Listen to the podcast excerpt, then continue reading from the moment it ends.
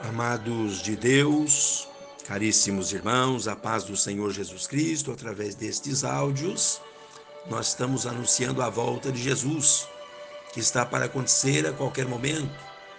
E como o Apocalipse é um livro de revelações, é preciso ler mais e se aplicar mesmo a buscar do Espírito Santo a revelação concreta e completa do que significa o livro do Apocalipse para nós nesse tempo do fim, quando a igreja está para ser arrebatada.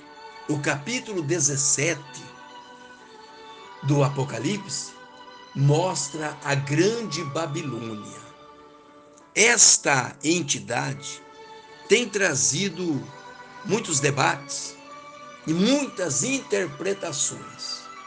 Mas o melhor mesmo é aquele que interpreta e expõe esta entidade com simplicidade, do jeito que a Bíblia manda.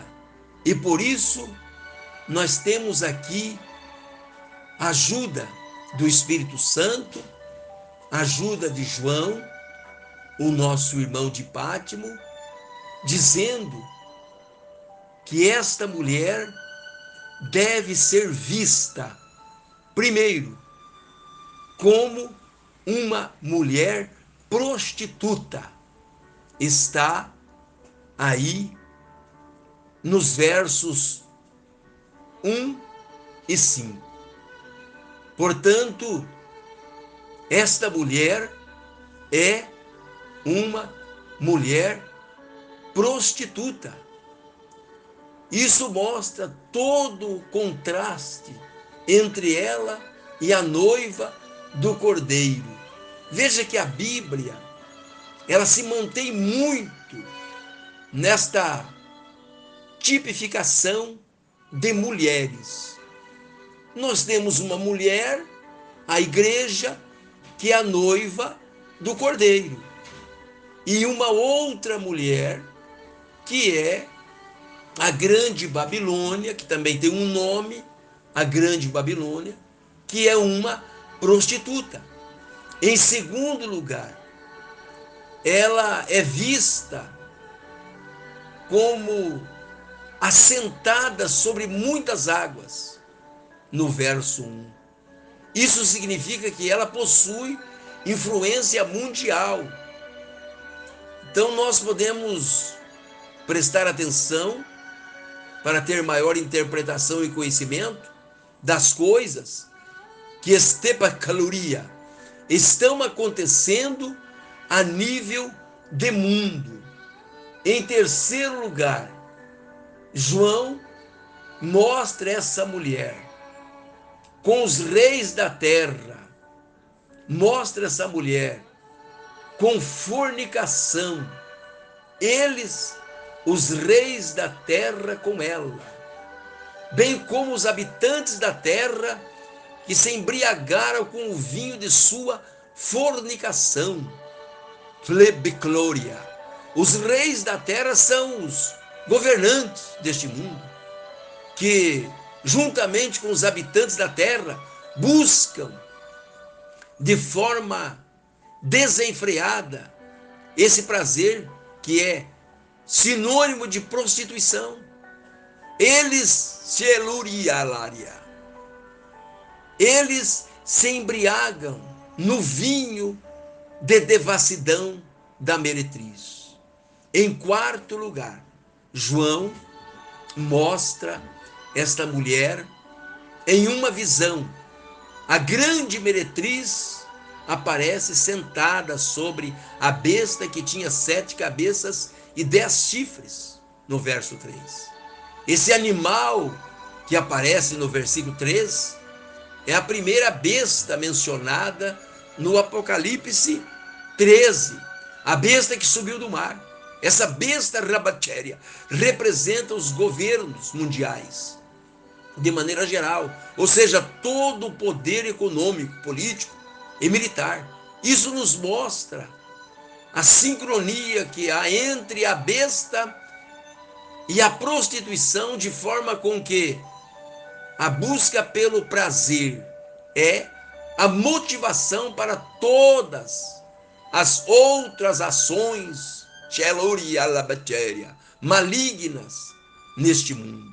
Juntas, a besta e a prostituição são instrumentos nas mãos de Satanás. Em quinto lugar, João mostra esta mulher em uma visão. Ela estava vestida de púrpura e escarlata, adornada de ouro, pedras preciosas e pérolas, no verso 4. O tipo de roupa descrito por João se refere a trajes finíssimos, caros, usualmente utilizados por pessoas da grande elite, pessoas de grande poder, inclusive poder aquisitivo. As pedras preciosas demonstram toda a riqueza e luxo ostentado por essa mulher. Em sexto, em sexto lugar, João mostra a visão desta mulher.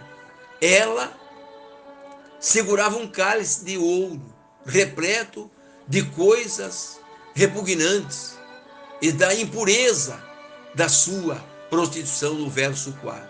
O cálice de ouro compõe perfeitamente a descrição dessa mulher. Ela estava vestida. Ela estava vestida. Ela estava vestida de roupas finíssimas. Ela estava vestida de muita riqueza, de muita ostentação, de muito luxo. Ela possui um cálice de ouro em sua mão. O cálice de ouro transmite a ideia de algo desejado, cobiçado pelos homens. O cálice de ouro era utilizado geralmente para servir o melhor vinho. Para quem? Para os grandes, para os poderosos. O cálice é de ouro, mas seu interior contém apenas abominações e devassidão. Esse cálice está transbordando com a impureza de sua prostituição. Em sétimo lugar, João mostra a visão desta mulher. Tinha em sua testa a seguinte inscrição: Mistério, a grande Babilônia, a mãe das prostituições e ebaloria e abominações da terra. Verso 5. João registra o nome dessa mulher. Ele descreve que esse nome estava em sua testa. O nome dessa meretriz Babilônia. Portanto,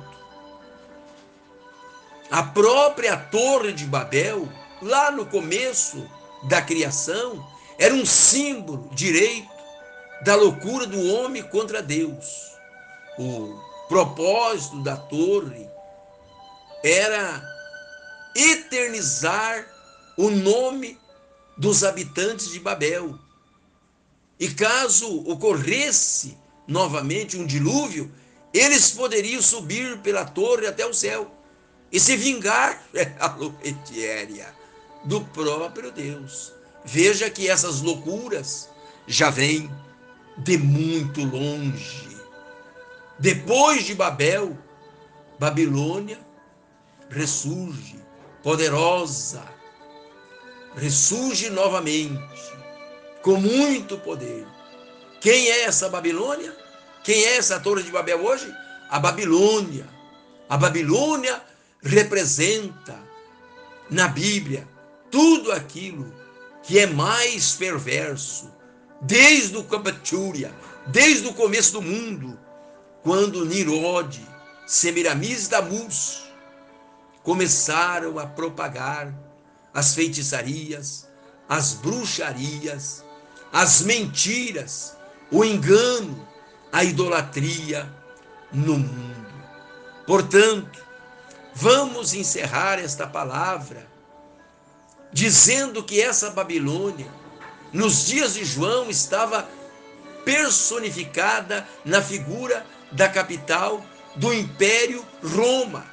Essa Roma dos dias de João não existe mais, mas Babilônia está presente em qualquer momento da história, onde houver a busca ratiluria pelo prazer a qualquer custo, onde houver a perseguição sheboclúria aos servos de Deus, onde houver o sangue de Balúria, dos mártires, sendo derramado, ali estará a meretriz com sua sedução, a labatéria, ali estará a Babilônia com seu cálice de devassidão.